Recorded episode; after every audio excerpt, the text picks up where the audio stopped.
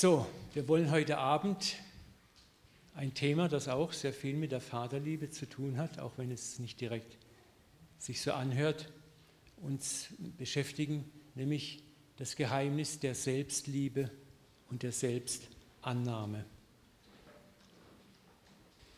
Wenn wir so christliche Lehre anschauen, dann beschäftigt sich viele gute, wichtige christliche Lehre damit, wie man Gott liebt und wie man den Nächsten lieben soll. Aber es gibt immer noch relativ wenig Lehre darüber, wie man sich selbst liebt und selbst annimmt. Das hat immer noch so ein bisschen das Geschmäckle von Egoismus und Selbstbeweihräucherung und wir wollen ja demütig sein und wir wollen ja von uns wegschauen. Und viele Christen schrecken davor zurück und denken dann, das ist selbstsüchtig. Und so glauben wir, dass die Liebe zu uns selber schon von ganz alleine wächst, wenn wir Gott und den Nächsten genug lieben. Ich möchte euch eine Geschichte äh, aus der Bibel kurz vorlesen. Eines Tages wurde Jesus von einem Schriftgelehrten ausgefragt, was denn wohl das wichtigste Gebot im Gesetz des Mose sei. Und Jesus gibt ihm eine interessante Antwort. Jesus sprach zu ihm, du sollst den Herrn, deinen Gott, lieben mit deinem ganzen Herzen, mit deiner ganzen Seele und mit deinem ganzen Gemüt. Das ist das erste und größte Gebot. Ein anderes ist ihm gleich. Ein anderes ist ihm gleich. Nicht unten dran, nicht nebendran, ist ihm gleich. Du sollst deinen Nächsten lieben wie dich selbst. An diesen beiden Geboten hängt das gesamte Gesetz und die Propheten. Ist sehr interessant, Jesus zeigt hier etwas Interessantes aus. Da ist einmal das Gesetz der Gottes Liebe. Es ist übrigens interessant, dass im Althebräischen diese Du sollst auch sehr klar übersetzt werden kann mit Du wirst den Herrn, deinen Gott lieben mit ganzem Herzen, mit deiner ganzen Seele, mit deinem ganzen Gemüt und du wirst deinen Nächsten lieben wie dich selbst. Und ich mag diese Form der Übersetzung, weil sie eine Verheißung beinhaltet. Und diese Verheißung ist auch abgebildet in Hesekiel 36 ich werde das steinerne Herz aus euch wegnehmen, werde euch ein fleischendes Herz geben. Ich werde aus euch solche Leute machen, die in meinen Geboten wandeln, meine Rechte halten und mein Gesetz tun. Aber es ist interessant, die Antwort Jesu zeigt ein unauflösliches Liebesdreieck aus Gottesliebe, Nächstenliebe und Selbstliebe. Du sollst deinen Nächsten lieben wie dich selbst. Tatsache ist, dass wir oft die dritte Dimension dieser Liebe hier, die Selbstliebe, gar nicht so im Fokus haben und so beachten. Und es ist schon die Frage erlaubt, wie kann ich denn meinen Nächsten lieben, wenn ich mich selbst nicht liebe? Wie kann ich Gott lieben, wenn ich mich selbst nicht liebe? Es ist interessant, was Jesus klar macht, ist, dass es eine Form von Selbstliebe und Selbstannahme geben muss. Es ist das Vorbild, mit dem ich den Nächsten lieben kann und logischerweise auch Gott. Schauen wir das nochmal genauer an. Wenn jetzt das hier zerstört ist, die Selbstliebe nicht existiert, dann ist die Nächstenliebe gestört und auch meine Liebe zu Gott ist gestört. Und Jesus hat uns hier schon ein sehr wichtiges Dreieck vor Augen gemalt, ein Dreieck, das intakt sein muss. Und wir wollen uns heute Abend so ein bisschen mit ein paar Fragen auseinandersetzen. Wir werden auch nachher sehr interaktiv werden. Also wir werden hier arbeiten. Ihr seid heute Abend, werdet stark gefordert werden. Wie kann ich ein Gefühl weitergeben, das ich nicht kenne oder nie erfahren habe? Wie finde ich zur wahren Selbstliebe, die mich und andere und Gott sicher lieben lässt? Was ist göttliche Selbstliebe und was ist falsches Selbstverliebtsein? Etwas richtig zu tun, in unserem Fall lieben zu lernen und zu können, setzt voraus, dass wir es erfahren und so auch richtig gelernt haben. Ich kann nur das weitergeben, was ich wirklich an mir selber erfahren habe. Und unser Problem mit dem Lernen, das sage ich wieder und wieder wieder, ist, dass wir oft zu stark, auch gerade im Westen, mit dem Kopf lernen so auch die Theologie der Liebe mit dem Kopf lernen. Ja, ich habe heute Lehre über Liebe erfahren. Halleluja. Ich habe sauber abgeheftet in meinem Ordner. Und ich habe auch in ein Tagebuch einige Einträge. Und dann legen wir das sauber ab im Kopf und im Ordner und dann war es das auch. Ne? Aber wir müssen alles, was wir hören, möchte ich euch Mut machen zu sagen, Papa, gib mir eine Chance, das zu erfahren, das zu erleben. Ich möchte euch auch ermutigen, macht euch vielleicht mal abends in der stillen Zeit oder nachts nicht schlafen könnt, auch mal vielleicht mal ein paar Notizen darüber, was möchte ich von dem, was ich gehört habe, was mich vielleicht berührt hat, muss nicht alles sein, schafft ja auch gar nicht alles. Aber was ist mir wichtig geworden? Was möchte ich versuchen, mit Gottes Hilfe, mit Papas Hilfe umzusetzen? Wo möchte ich mich transformieren lassen von ihm in den nächsten Wochen und Monaten? Wie gesagt, die Bedeutung der Liebe theologisch verstanden zu haben, ist wichtig, aber erst sie zu erfahren, befähigt uns wirklich selber zu lieben. Das wird auch in einem anderen Bibelvers völlig klar. Jesus sagt, ich gebe euch ein neues Gebot, liebt einander. Und das ist uns schon klar. Aber dann sagt er, genauso wie ich euch geliebt habe, sollt ihr einander lieben. An eurer Liebe zueinander werden alle erkennen, dass ihr meine Nachahmer seid. Auch der Satz, der liest sich so schnell, den nicken wir ab, haken ihn ab, aber der ist recht komplex. Jesus sagt hier, liebt einander genauso wie ich euch geliebt habe. Ich kann also meinen Bruder, meine Schwester nur lieben, wenn ich das richtig interpretiere und lese, wenn ich auch von Jesus geliebt worden bin. Das heißt also, ich muss zuallererst mal dieses Geliebtsein von Jesus erfahren. Ne? Liebt einander genauso, wie ich euch geliebt habe. Das ist ein Beispiel. Liebe mich so, wie ich dich geliebt habe. Also wenn du nicht erfahren hast, dass Jesus dich liebt, verstehst du das? Dann fällt es dir sehr schwer, einander zu lieben. Und das ist oft das, wir, wir irren manchmal oft so im christlichen Camp, so wie im Blindflug umher.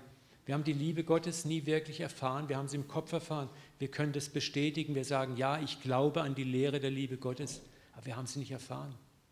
Und dann sollen wir mit diesem Nicht-Erfahren den Nächsten lieben. Und dann wirkt es manchmal so hölzern und stark sich und manchmal klappt es überhaupt nicht. Und das Problem ist, dass man uns dann von vorne oft nur anpeitscht, ja, wir müssen noch mehr lieben, die Leute sollen daran erkennen, dass wir seine Jünger sind, so wir Liebe untereinander haben. Aber merkt ihr, das Ganze hängt an einem Nagel. Der Nagel, an dem das ganze Bild in der Wand hängt, ist letzten Endes die Liebe, die Gott zu uns hat. Und da sind wir wieder bei dem Punkt, du musst zunächst mal die Liebe Gottes erfahren. Und auch wenn ich euch langweile und vieles wiederhole, das mache ich mit Absicht, ja, weil das müsst ihr, das muss vom Kopf ins Herz runterrutschen. Und ich möchte euch wieder und wieder ermutigen, diese Liebe Gottes zu erfahren, euch mit allem, was ihr habt, auszustrecken, zu sagen, Papa, ich möchte diese Liebe nicht in meinem Hirn erfahren, ich möchte sie in meinem Herz erfahren. Ich will dich nicht vom Hörensagen kennen, ich möchte dich mit meinem geistigen, inneren Herzensauge gesehen haben. Nur das verändert alles. Wenn du die Liebe Christi erfahren hast, dann kannst, garantiere ich dir, kannst du nicht anders als deinen Nächsten lieben und kannst schon gar nicht anders als Gott zurücklieben. Das ist einfach, Liebe hat diese Macht, dass sie auch kein Selbstläufer ist, sondern wenn du echte, wahre Liebe erfahren hast, dann kannst du gar nicht anders. Du musst sie weitergeben in die zwei anderen Richtungen, zu Gott und zu deinem Nächsten. Und wenn wir darin leben, dann erfüllt sich das, was Jesus gesagt hat, an eurer Liebe zueinander. Wenn wir das erfahren haben, dann, nur dann wird die Welt erkennen, dass wir Nachahmer sind. Und das ist das, was ich mir so erwünsche, ersehne, wo ich älter werde, auch als Pastor, wo ich langsam lerne, worum geht es eigentlich wirklich. Und so oft, ich, ich will das nicht verurteilen, aber rennen wir raus und versuchen christlich nett zu sein zu den Menschen. Und die Menschen spüren, dass das nur so eine Art Masche ist.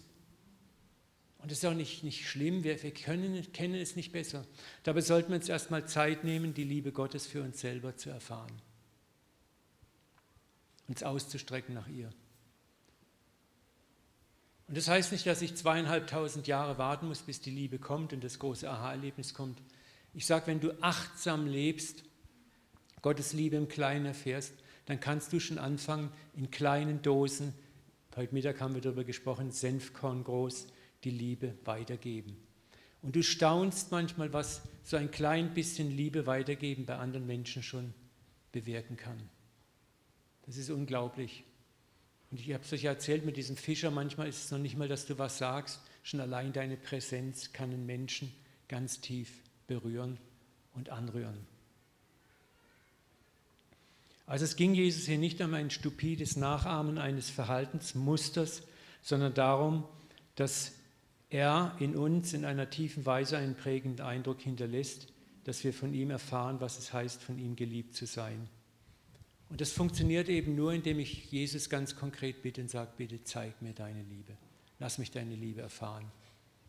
Wieder und wieder und wieder und wieder und wieder. Und ich sage euch noch einen Tipp, wie ihr das auch machen könnt. Indem ihr einander liebt, könnt ihr auch schon dem anderen helfen, die Liebe zu erfahren. Ich verrate euch schon mal, was wir nachher machen werden. Ihr werdet nachher eine Aufgabe kriegen, euch einander Güte und Erbarmen und Freundlichkeit zuzusprechen.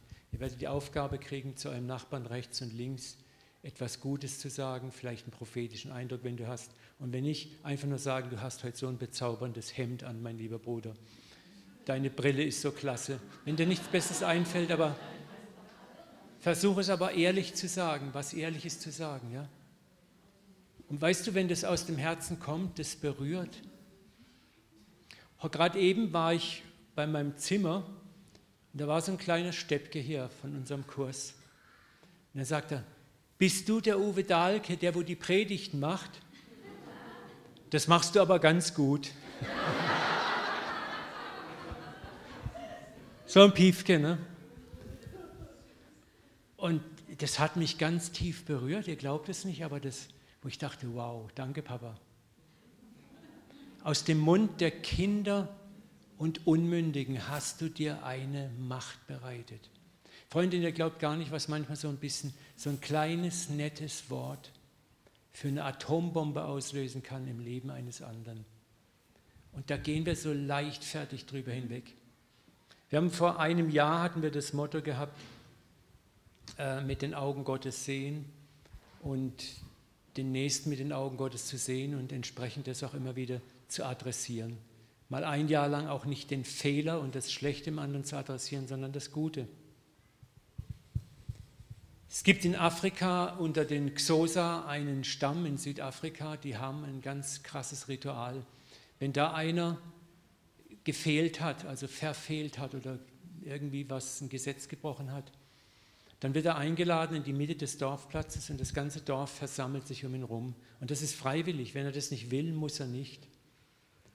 Und wisst ihr, was sie dann machen? Das kann manchmal zwei Tage dauern. Dann fangen die an, über den alles Gute, was sie in seinem Leben gesehen haben und wahrgenommen haben, auszusprechen. Jeder Mann, jede Frau, jeder Jugendliche. Und wie gesagt, je nachdem, wie groß gerade der Stamm ist, kann das manchmal bis zu zwei Tage dauern.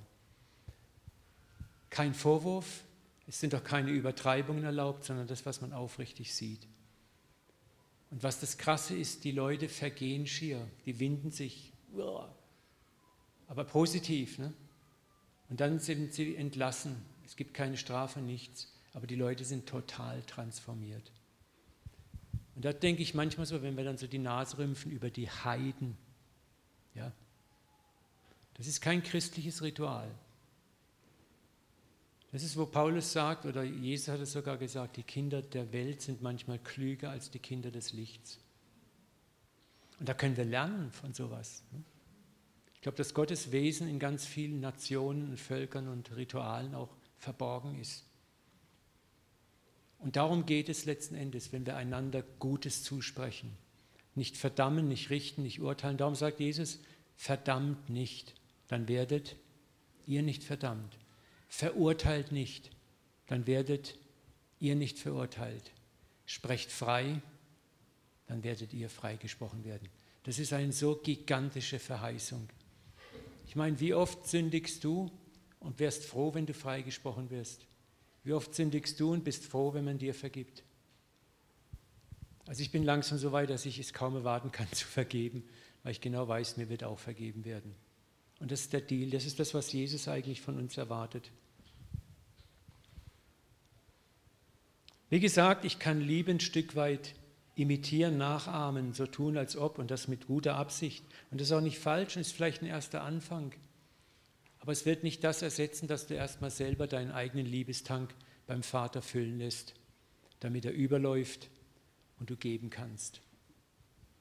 Ich weiß nicht, da gibt es ein, ein, interessantes Gleichnis von Bernhard von Clairvaux. Das war auch ein Mönch und ein Mystiker. Der hat mal ein Gleichnis geschrieben über die Schale und den Fluss. Ne? Er sagte, der Fluss, der fließt immer und da kannst du immer raussaugen. Aber die Schale, die muss erst gefüllt werden und erst wenn sie gefüllt ist, kann sie überfließen und kann vom Überfluss weitergeben. Und er vergleicht das christliche Leben auch mit einer Schale. Du musst erstmal, um weitergeben zu können, selber gefüllt sein.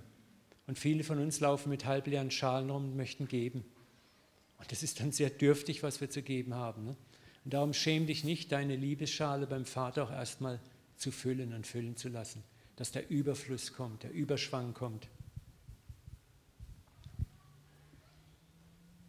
Nochmal dieser Vers, 1. Johannes 4,9. Wir lieben, warum? Weil er uns zuerst geliebt hat. Freunde, das muss in Mark und Bein reingehen bei uns. Das kannst du drehen, wenn du willst. Du kannst nicht lieben, wenn du nicht zuerst von ihm geliebt worden bist. Und deswegen ist unser erster Jagd, unser erster Jagdauftrag jeden Tag, nach der Liebe Gottes uns auszustrecken, sie zu ergreifen, sie zu erfahren, und uns nicht zu schämen, zu sagen, Vater, ich brauche deine Liebe, ich brauche dein Erbarmen, deine Güte, deine Freundlichkeit.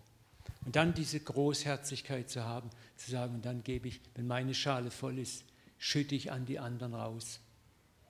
Und dann passiert genau das, dass wir zu Liebenden werden, die für die Augen der Welt nicht verborgen bleiben können, wo Jesus sagt, daran wird die Welt dann erkennen, dass ihr mein Jünger seid. Und dieser Vers zeigt, dass jede Form von Liebe ihren Anfang bei Gott, unserem Vater, hat. Und nur seine erfahrene Liebe macht uns fähig, selber lieben zu können und mich auch selbst annehmend lieben zu können. Das ist der erste Weg der Selbstliebe, auch der, wo ich mich selbst lieben kann, zu erfahren, dass der Vater mich liebt. Ja? Wenn du begriffen hast, dass Papa dich lieb hat, dann kannst du dich auch liebenswert finden. Aber wenn du das Gefühl hast, Gott ist mit dir unzufrieden, dann wird es dir sehr schwer fallen, mit dir selber zufrieden zu sein. Ich habe es heute Morgen und heute Mittag auch schon angedeutet. Viele von uns kommen aus einer Vergangenheit, wo wir als Kinder schon wenig bis keine Annahme, Ermutigung, Förderung, Schutz oder Liebe erfahren haben. Was wir erlebt haben, gab uns das Gefühl, ohne besonderen Wert zu sein, ja vielleicht sogar im Weg zu stehen. Und das führt uns dazu, dass wir ein Dasein leben, indem wir unser Dasein auch oft verdienen müssen, unsere Liebe verdienen müssen, unseren Selbstwert beweisen müssen. Ich muss beweisen, dass ich liebenswert bin.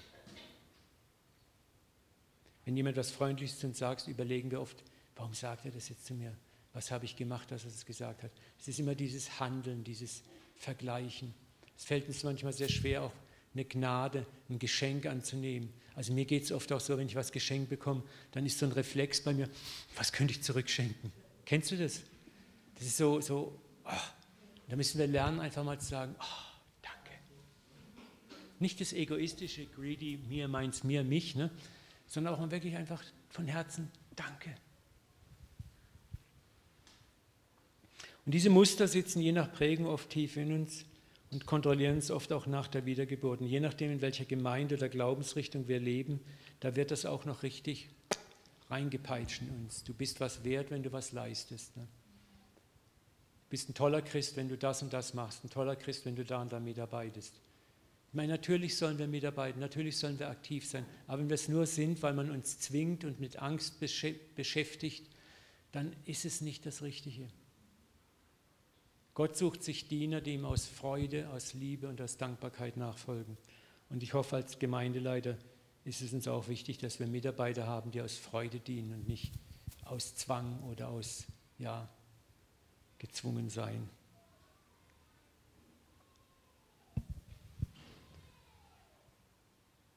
Fassen wir nochmal zusammen. Wir fühlen uns leider oft nur geliebt, wenn unsere geistlichen Leistungen stimmen. Wir können es dann auch nur oft innerlich annehmen, wenn wir glauben, geistig gut unterwegs zu sein. Bibel lesen, beten, Godi-Besuch, anderen helfen, Dienste tun. Ne? Da gibt es ja dieses schreckliche Kinderlied, ich weiß nicht, ob ihr das kennt. Lies die Bibel, bet jeden Tag, wenn du wachsen willst. Das waren wir noch in unserer alten amerikanischen Baptistengemeinde, war das der Evergreen Hit in der Kinderstunde. Und es ist, hört sich so im ersten Moment toll an, ne? Aber das ist so schnell wird daraus ein Pflichtorgel.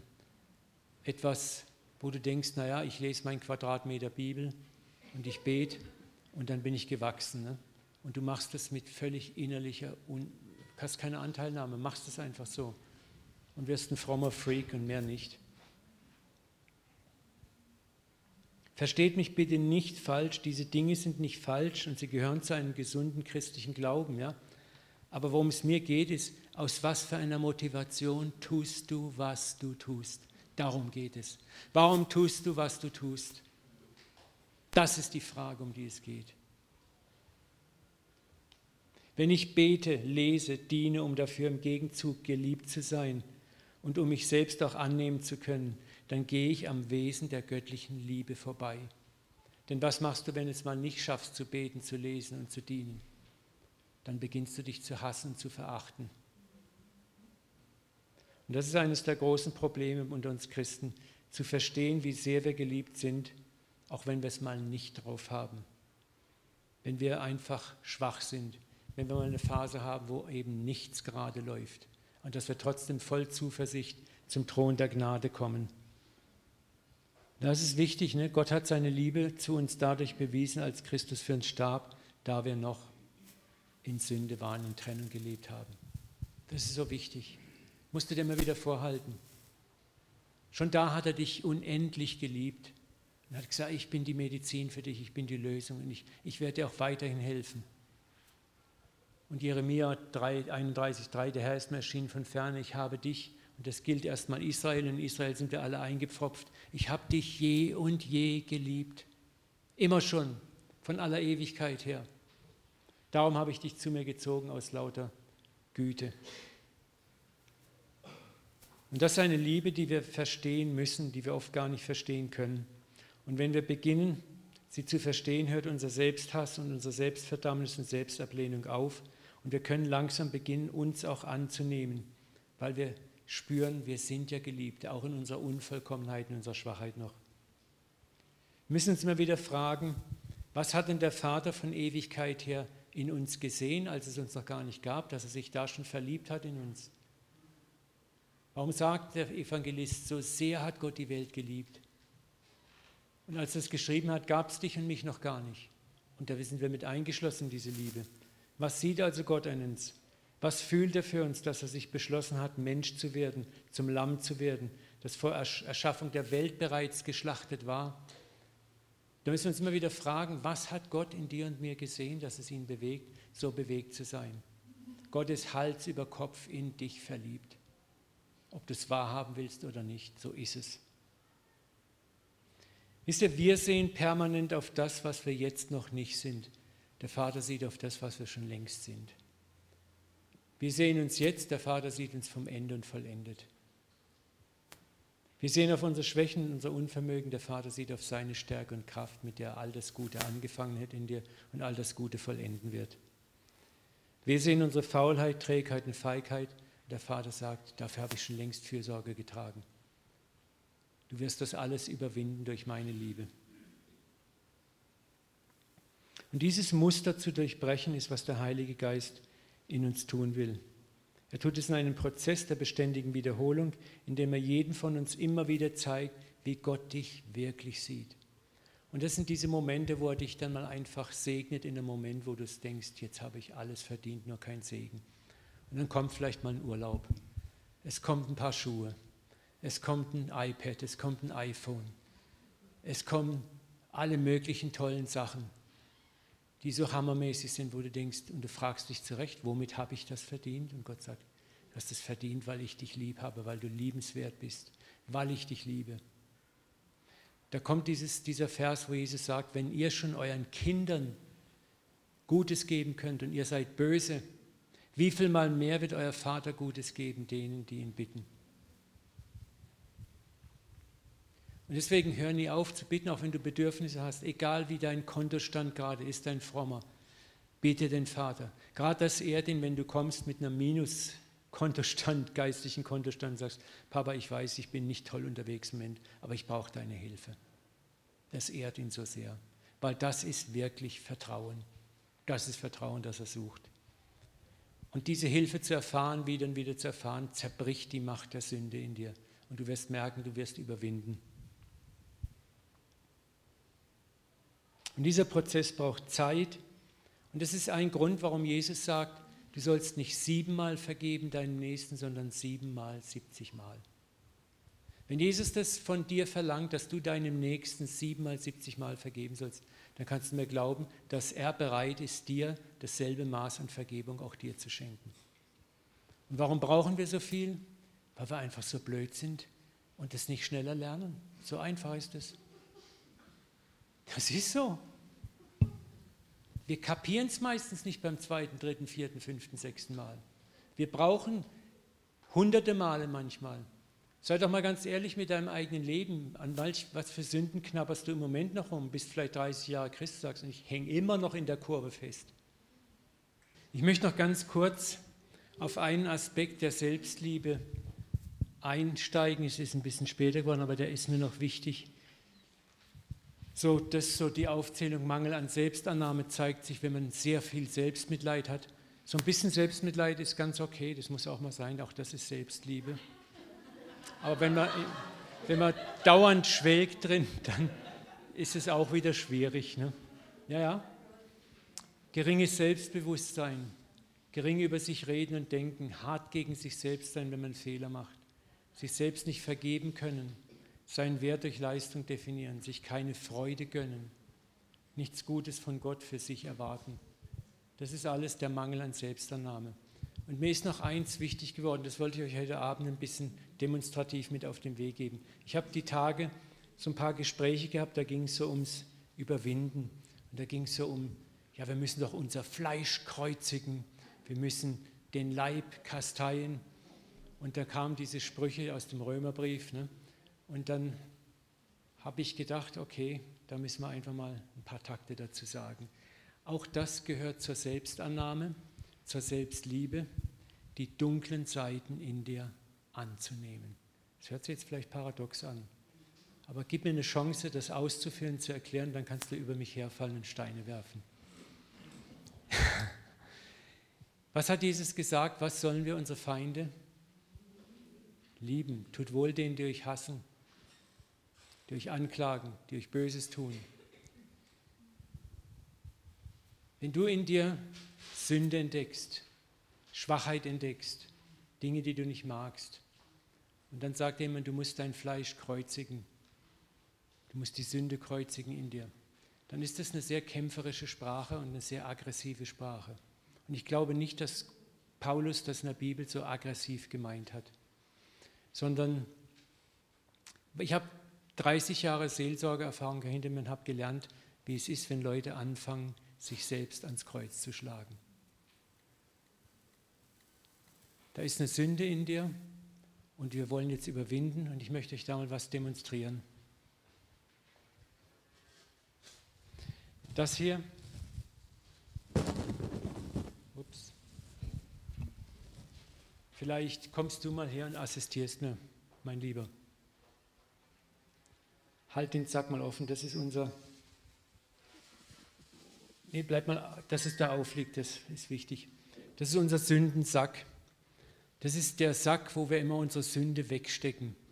Was passiert oft, wenn wir gesündigt haben oder wenn wir Sünde in unserem Leben entdecken oder Sünde bekämpfen? Wir drücken sie oft weg, wir unterdrücken sie. Überwinden ist für uns oft unterdrücken, wegdrücken. Und ich habe das versucht mal mit so ein paar Flaschen darzustellen. Ich sehe eine Sünde, die Sünde will ich nicht in meinem Leben haben, die kommt in meinen Sündensack rein. Dann kommt die Sünde wieder, die kommt wieder in den Sündensack rein. Dann kommt noch eine Sünde, wieder in den Sündensack. Noch eine Sünde, rein in den Sündensack. Noch eine Sünde, ups, fliegt sie schon raus, rein in den Sündensack. Noch eine Sünde, du kommst rein in den Sündensack. Noch eine Sünde, du kommst rein in den Sündensack. Noch eine Sünde, rein in den Sündensack. Noch eine Sünde, rein in den Sündensack. Noch eine Sünde, rein in den Sündensack. Noch eine Sünde, rein in den Sündensack. Jetzt hat das nicht funktioniert. Ich habe gesagt, gib mir einen Beutel, der reißt. Jetzt bei meiner normalen. Jetzt bräuchte ich eigentlich noch ein paar Flaschen, aber ich, ich kann euch, da ist noch eine Flasche, vielleicht kracht dann der Beutel. Dann kommst du auch in den Sündensack rein. So. Und jetzt irgendwann beginnt dieser Sündensack zu reißen und der ganze Dreck poltert auf den Boden. Und das passiert, wenn du dich selbst hast und die Sünde in dir selbst hast und sie permanent wegdrückst, unterdrückst. Und dann macht es irgendwann Peng und die ganze Soße läuft in deinem Herz aus und du entgleist so richtig. Und das ist das, was, wenn wir uns selber auch in unseren schwarzen, dunklen Seiten nicht annehmen können. Deine schwachen Seiten gehören zunächst mal auch zu dir. Und ich habe von einem sehr weisen Mann mal gehört, der gesagt hat, es war ein Priester, was du machen kannst, das haben auch die Wüstenväter geraten, wenn die Sünde anklopft, bitt sie rein in deine Wohnstube. Sag, nimm Platz, setz dich hin. Wer bist du? Was willst du? Warum willst du was von mir? Was veranlasst dich, das zu wollen, was du willst? Und du beginnst dich mit deiner Sünde zu beschäftigen. Du beginnst sie ernst zu nehmen im Sinne von, dass es ein unerlöster Teilaspekt von dir selber ist. Du beginnst die Sünde zu befragen, warum sie eigentlich da ist. Und es ist interessant, ich kann dir garantieren, die Sünde gibt dir Antworten. Und die Antworten sind der Schlüssel, die Sünde zu überwinden. Ich hoffe, ihr versteht, worauf ich hinaus will. Und wenn du die Sünde, bevor sie dir antworten kann, an dein persönliches Rachekreuz schlägst, wird das passieren, dass du sie staust und dann passiert genau das, was Jesus gesagt hat. Der böse Geist wird ausgetrieben und er saust in der Gegend umher, findet keine Bleibe und er findet das Haus leer und geschmückt. Und er kommt mit sieben anderen zurück, husch rein und es wird ärger als vorher. Das ist oft, wenn du versuchst, Sünde in dir, und die Sünde ist eigentlich ein Teilaspekt von dir. Weißt du, du bist bekehrt worden Gott hat dich als ganzen Menschen bekehrt. Aber die Bekehrung ist ein Prozess, auch die Heiligung ist ein Prozess, der nach und nach, ihr kennt das Gleichnis vom Sauerteig, ja? Kennt ihr, wisst ihr, was Sauerteig ist? So ein kleiner Tumpen Sauerteig, den tut man in eine große Schüssel mit Teig rein und was passiert dann? Das durchsäuert und das braucht Zeit, aber am Schluss ist die ganze Schüssel durchsäuert. Der Teig ist komplett durchsäuert. Das ist ein Prozess. Und genauso ist Heiligung auch ein Prozess. Die Wiedergeburt, der Geist Gottes ist wie so ein kleiner Sauerteigklumpen, der in dein neues Leben reinkommt. Und dann braucht er Zeit. Und er durchsäuert langsam deinen ganzen Teig. Und du kannst diesen Prozess nicht forcieren. Und du kannst nicht versuchen, in einem Tag mit deiner Sünde aufzuräumen. Und das ist genau das, was passiert, wenn du versuchst, deine Sünde in einer falschen Weise zu kreuzigen. Wisst ihr, was Jesus am Kreuz wirklich vollbracht hat? Vielleicht habt ihr das noch nie gehört. Er hat aufgehört, sich zu rächen. Er hat den Rachegedanken der Menschen durchbrochen. Was hätte er denn für ein Recht gehabt, als sie ihn ans Kreuz geschlagen haben und verspottet haben? Was hat er zu Pilatus gesagt? Wäre mein Reich von dieser Welt, ich könnte leicht mehr als sieben Legionen Engel herbeirufen, die mir helfen. Und Jesus hat gesagt, ich durchbreche dieses elende Gesetz von Gleiches mit Gleichem vergelten. Das ist die wahre Botschaft des Kreuzes. Am Kreuz hat Gott aufgehört zu vergelten und hat gesagt, ich nehme die Sünde auf mich. Ich vergelt nicht mehr. Gott hätte genauso gut sagen können, was, ihr schlagt meinen Sohn ins Kreuz, jetzt gibt es aber richtig von den Glatten. Und das hat er durchbrochen. Und das ist der Schlüssel auch für uns, den Umgang mit unserer Sünde. Dass du beginnst, die Sünde in dir mal zu betrachten, wer sie wirklich ist, wo sie herkommt, wo sie ihren Ursprung hat, wo sie ihre Wurzeln hat, dich mit dir auseinandersetzt. Und das bedeutet nichts anderes, als dass du mit dir selber liebevoll umgehst, mit den unerlösten Anteilen in dir selber. Dass du sie interviewst, dich auseinandersetzt, vielleicht auch mit Freunden, vielleicht auch mit dem Seelsorger. Und nicht wild versuchst, sie ans Kreuz zu schlagen oder zu unterdrücken und verkrampft, ja, ich habe jetzt schon sechs Tage nicht geraucht. Uh, ne? Was hat Jesus gesagt? Wenn der Sohn frei macht, der ist wirklich frei. Ist das Freiheit, wenn ich meine Zigarettenschachteln wegschmeiße und jedes Mal ist es ein Riesenkampf, an ihr vorüberzugehen? Dann bin ich nicht wirklich frei. Wenn ich sie unterdrücke. Und wenn ich dann hasserfüllt gegen alle Raucher rede, die noch rauchen, oder sei, lass eine andere Sünde sein. Ich will euch mal was erzählen. Ich war, ich weiß nicht, ob ich das schon mal erzählt habe hier in diesem Rahmen, als ich Pastor wurde, habe ich einen nagelneuen Pentium-Computer gekriegt für mein Gemeindebüro. Und auf dem lief auch eins ganz toll, nämlich ein PC-Ballerspiel. So ein Action-Shooter. Den habe ich mir installiert. Vietcong hieß der. Da habe ich jeden Tag Stunden Vietcong gejagt durch den Urwald. Anstatt, anstatt zu beten, anstatt Bibel zu lesen, anstatt Predigen zu schreiben. Und ich habe gewusst, das ist nicht richtig, ne? aber das hat mich richtig im Griff gehabt. Ich war süchtig. Und ich habe das gemerkt und ich, ich habe dann gedacht, okay, jetzt muss ich diese Sucht kreuzigen. Und wie macht man das am besten? Man schlägt die CD ans Kreuz, also man zerbricht sie. Das Resultat war, dass ich am nächsten Morgen im PC-Laden war und eine neue CD gekauft habe. Dann habe ich die auch wieder gekreuzigt und war am nächsten Tag wieder im PC-Laden habe mir eine neue gekauft. Und so ging das, ob es glaubt oder nicht, Monate. Irgendwann war ich so schlau, dass ich mir eine Sicherungskopie gemacht habe, bevor ich die CD gekreuzigt habe. Und dann habe ich langsam diese Idiotie durchschaut und habe diesen Paulus-Vers regelrecht ausgeschrien: Oh Gott, wer wird mich erlösen von diesem todverfallenen Leib? Danke Gott durch Jesus Christus. Und dann habe ich eins gemacht und das war, ich hatte es damals gar nicht kapiert. Ich habe gesagt, Herr, ich bekenne einfach, ich bin hier abhängig ich schaffe es nicht, hilf du mir. Und ich habe aufgehört, die Dinge zu vernichten und habe wochenlang weiter gespielt und habe das jedes Mal, wenn ich gespielt habe, ich bekannt. Und dann war plötzlich der Tag da, ich kam morgens ich habe gespürt, irgendwas ist anders und ich wollte nicht mehr spielen.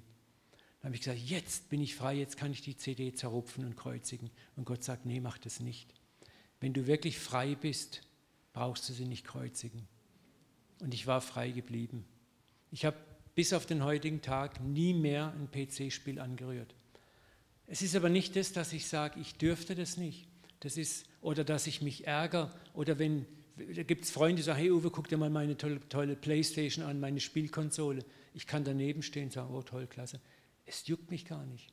Ich habe auch keine Bitterkeit gegen Pastoren, die Ballerspiele auf ihrem PC haben oder Flugsimulatoren. Das sagt, du Bruder, du lebst in Sünde. Ich bin da ganz und gar frei geworden.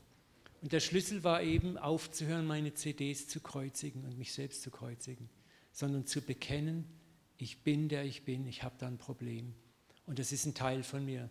Und da war, ich habe dann auch, das, das, muss ich jetzt nicht alles erklären, aber mir ist dann auch klar geworden, was das angetriggert hat, was das ausgelöst hat. Und das hat Gott auch berührt und geheilt. Und da möchte ich euch Mut machen.